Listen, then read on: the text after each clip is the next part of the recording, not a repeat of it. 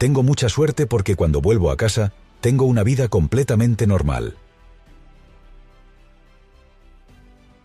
La normalidad no es algo que tenga mucho glamour entre el gran público.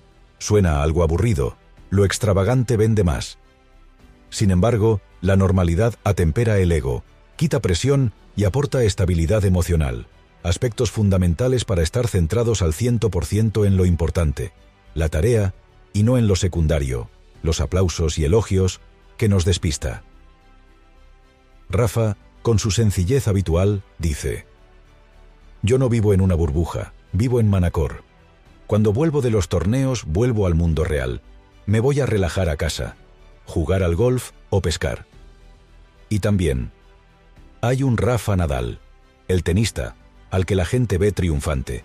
Y estoy yo, el Rafa Nadal persona, el mismo que he sido siempre y el mismo que habría sido aunque me hubiera dedicado a otra cosa en la vida, con o sin fama.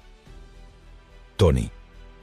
Nadal, su tío y entrenador durante casi dos décadas, siempre ha intentado proteger a Rafa de la euforia excesiva, transmitiéndole mucha normalidad a su vida.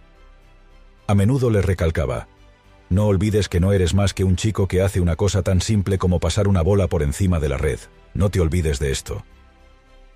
En no pocas ocasiones también le advertía de los peligros de la fama. No te pienses que todas esas chicas que se te acercan lo hacen por tu cara bonita o porque eres simpático. Lo que quieren es estar con el tenista famoso, así que no te creas tan guapo porque yo lo soy más que tú y ninguna va detrás de mí. Buen baño de realidad, sin duda. Un ejemplo más. En enero de 2004, Nadal se presentó en el Open de Australia después de haber disfrutado su primera final en el circuito en Auckland, Nueva Zelanda. Instalado ya entre los 50 primeros de la ATP y con la vitola de ser la nueva promesa del tenis mundial. Allí, en Melbourne, Carlos Costa, su representante, se preocupó de buscarle alojamiento en el mejor hotel de la ciudad, el Crown, en la ladera del río Yarra. Cuando Tony tuvo conocimiento, se lo hizo saber inmediatamente. Rafael no puede ir a ese hotel.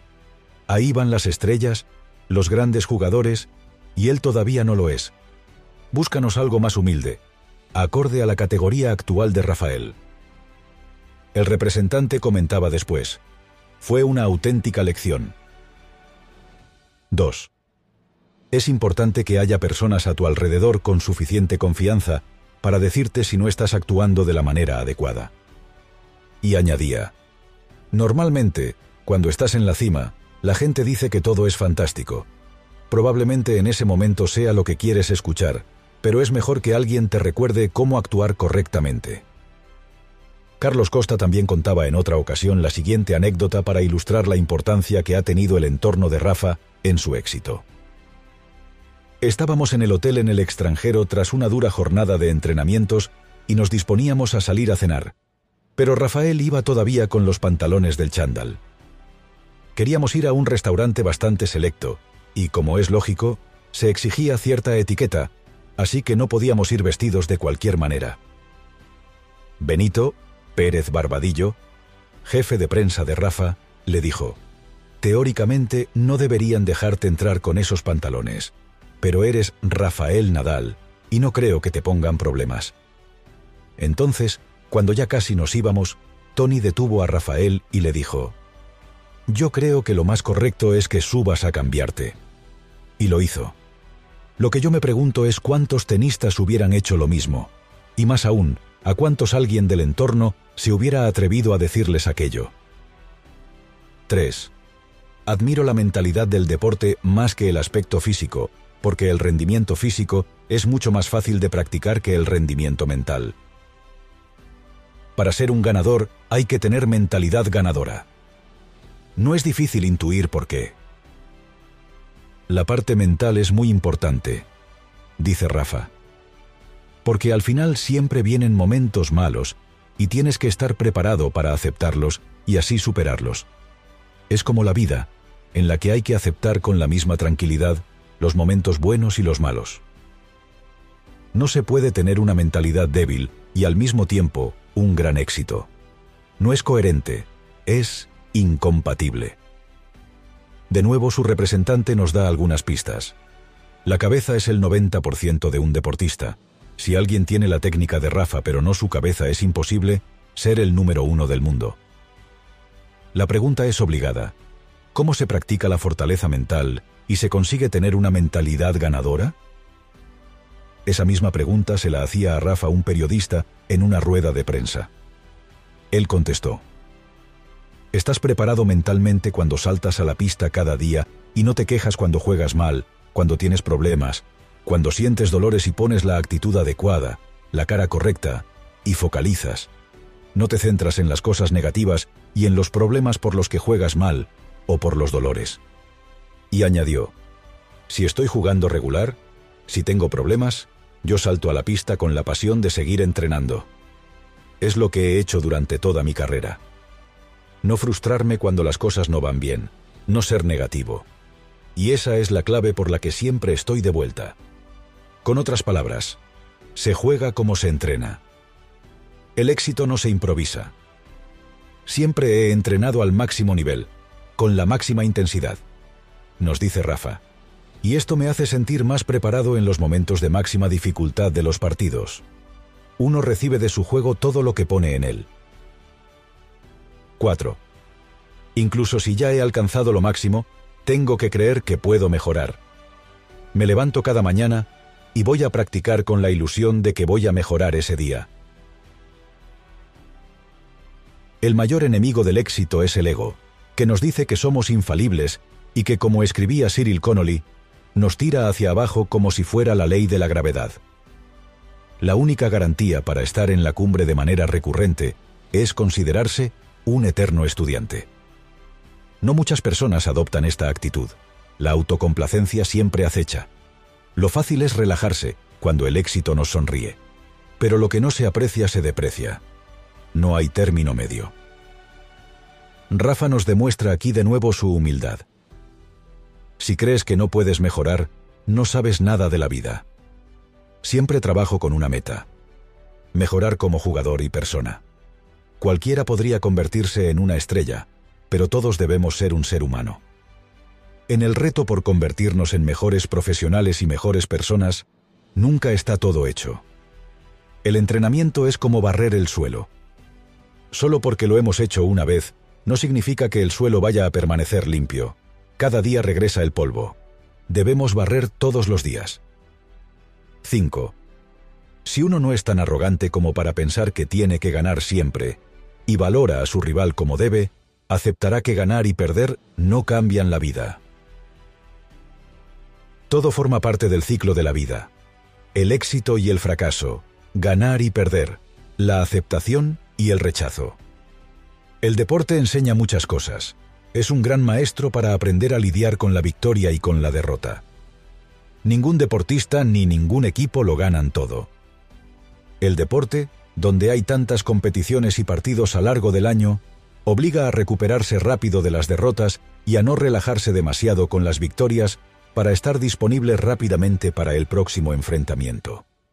El propio tenista apunta, como jugador de tenis puedes ganar y puedes perder, y tienes que estar preparado para ambas cosas. Uno no se puede venir abajo por perder un partido, o venirse muy arriba por ganarlo. Me he mantenido tranquilo cuando he ganado y me he mantenido tranquilo cuando he perdido.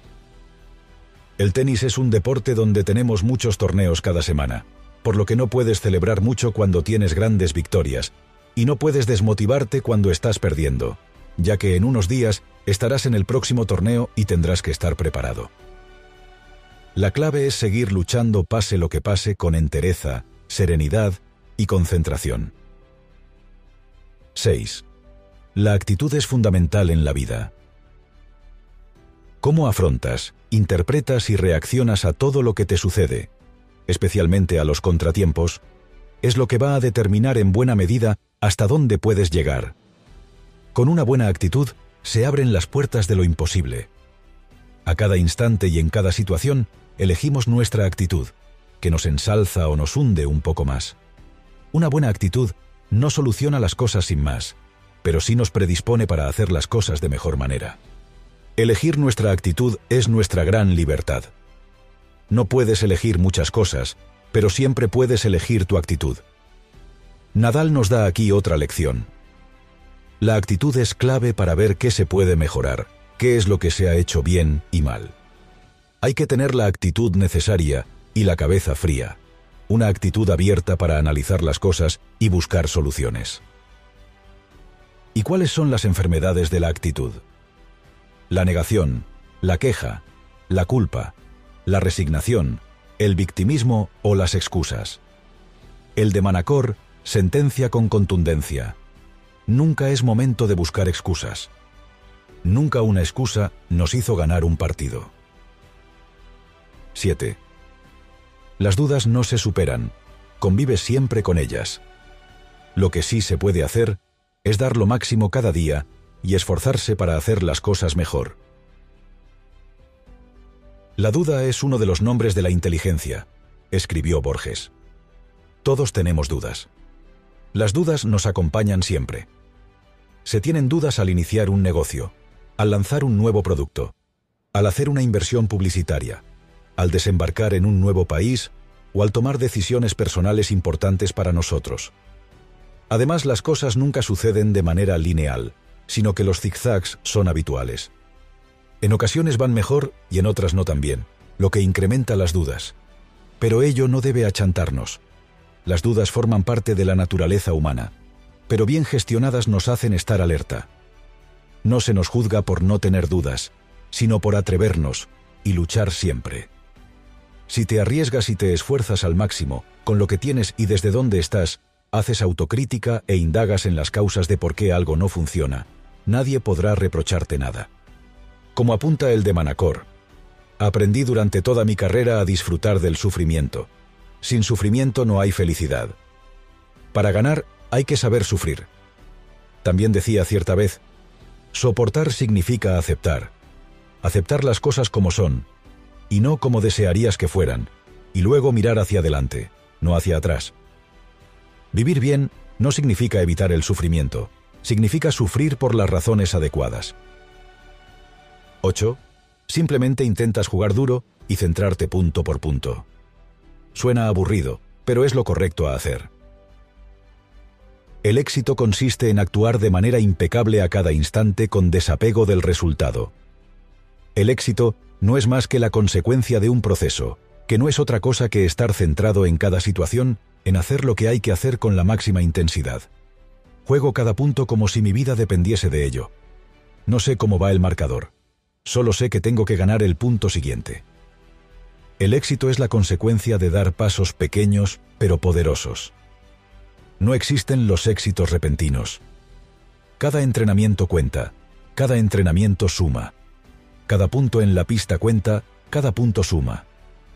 El éxito no es otra cosa que el resultado de un proceso de acumulación en el que se han ido realizando de manera correcta las acciones correctas. El serbio Novak Djokovic duro rival del mallorquín en la pista, decía, es el único tenista capaz de mantener el mismo nivel de concentración desde el primer al último punto del partido.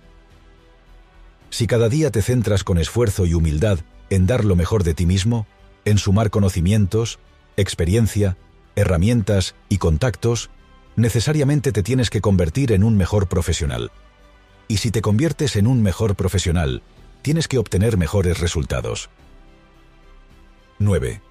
Si flaqueas una vez, flaquearás más veces. Brandy Gage, autor de How to Build a Multilevel Money Machine, nos dice, Tú no creas tu futuro, tú creas tus hábitos diarios, y tus hábitos diarios crean tu futuro. Somos nuestros hábitos. Somos aquello que hacemos repetidamente. Y los hábitos no son fruto del azar, sino el resultado de un esfuerzo consciente e inteligente en una dirección determinada. Por tanto, el ingrediente básico de los hábitos es la disciplina, que es la que nos permite hacer aquello que se requiere, aunque no sea de nuestro agrado.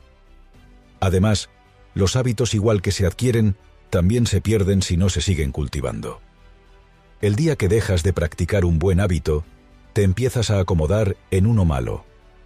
Has empezado a crear una tendencia negativa, aunque sea pequeña, pero negativa, lo que es contraproducente. Por eso hay que tener cuidado con las tentaciones. Siempre es más fácil ser perezoso que ser disciplinado, que nos invitan a descuidarnos y relajarnos. No hay frase más peligrosa para nuestro desarrollo personal que decir, por un día no pasa nada. Pero sí, sí pasa. Así lo cuenta el tenista en Rafa, mi historia, Indicios 2011, del periodista John Carlin. La verdadera prueba se produce esas mañanas que despiertas después de haber trasnochado mucho y lo que menos deseas es levantarte y entrenar sabiendo que vas a tener que trabajar muy duro y que vas a sudar a mares. Es posible que por un momento se establezca un debate en tu mente. ¿Y si me lo salto hoy, solo por esta vez?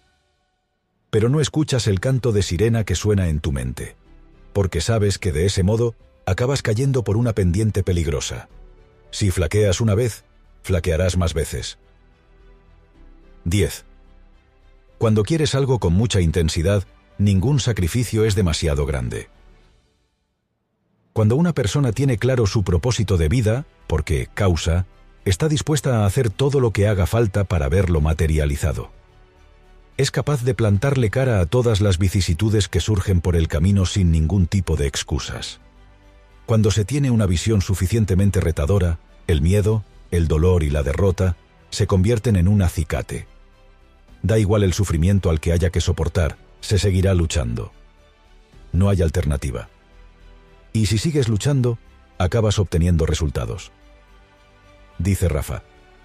Para mí es importante ganar títulos, y para ello necesito trabajar duro, estar sano y ser capaz de competir.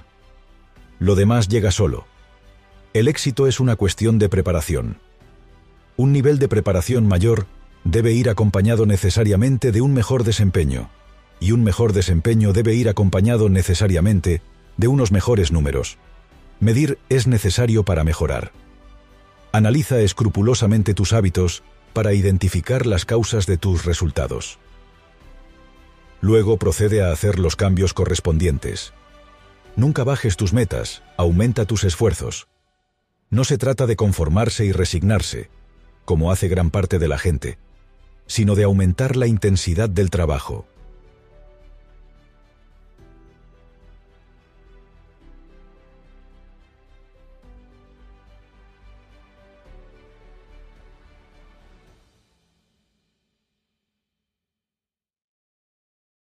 Os pido un favor. Que me sigáis en mi canal de YouTube Mente-Presocrática. Para seguir en el camino del desarrollo personal